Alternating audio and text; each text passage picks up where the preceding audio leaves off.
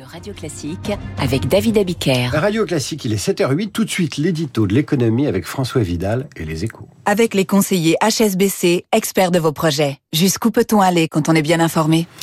François Vidal, bonjour. Bonjour David. Ce soir, les Bleus rencontrent l'équipe nationale allemande à Dortmund en match amical et vous nous parlez du match France-Allemagne, mais sur le terrain économique. Oui, et là aussi, nous faisons mieux que l'Allemagne en ce moment, hein, ce qui en économie est encore plus inhabituel qu'en foot. Mais les chiffres sont là. Dans la crise que nous traversons, notre voisin souffre beaucoup plus que nous. Dans ses dernières prévisions, la Commission européenne anticipe même une récession outre-Rhin cette année, suivie d'une croissance de 1,1% en 2024, tandis qu'elle table sur une progression du PIB français de 1% cette année et de 1,2% l'an prochain.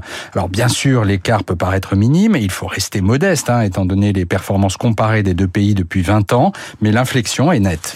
En Allemagne d'ailleurs, elle euh, n'est pas passée inaperçue. Oui, la semaine dernière, Der Spiegel, le grand hebdo de Hambourg, n'hésitait pas à titrer La France, l'Allemagne en mieux, signe du malaise qui règne outre-Rhin.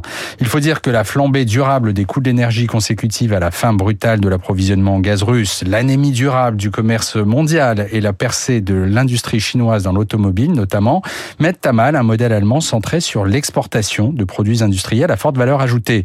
Un sursaut s'impose et il tarde à se dessiner. Mais attention à ne pas prendre nos désirs pour la réalité. Ce n'est pas demain que notre économie va dépasser celle de notre voisin. Le PIB allemand est encore supérieur de 40% à celui de la France. Et Berlin dispose d'un trésor de guerre pour réformer le pays quand Paris doit composer avec une dette publique record. En clair, le rapport de force a peut-être évolué, mais il n'est toujours pas en notre faveur. Et à la fin, ce n'est pas l'Allemagne qui, gagne à, tous les coups. On verra ce soir hein, sur le terrain à Dortmund. Radio Classique 7h09 à suivre l'essentiel de l'économie avec François Geffry.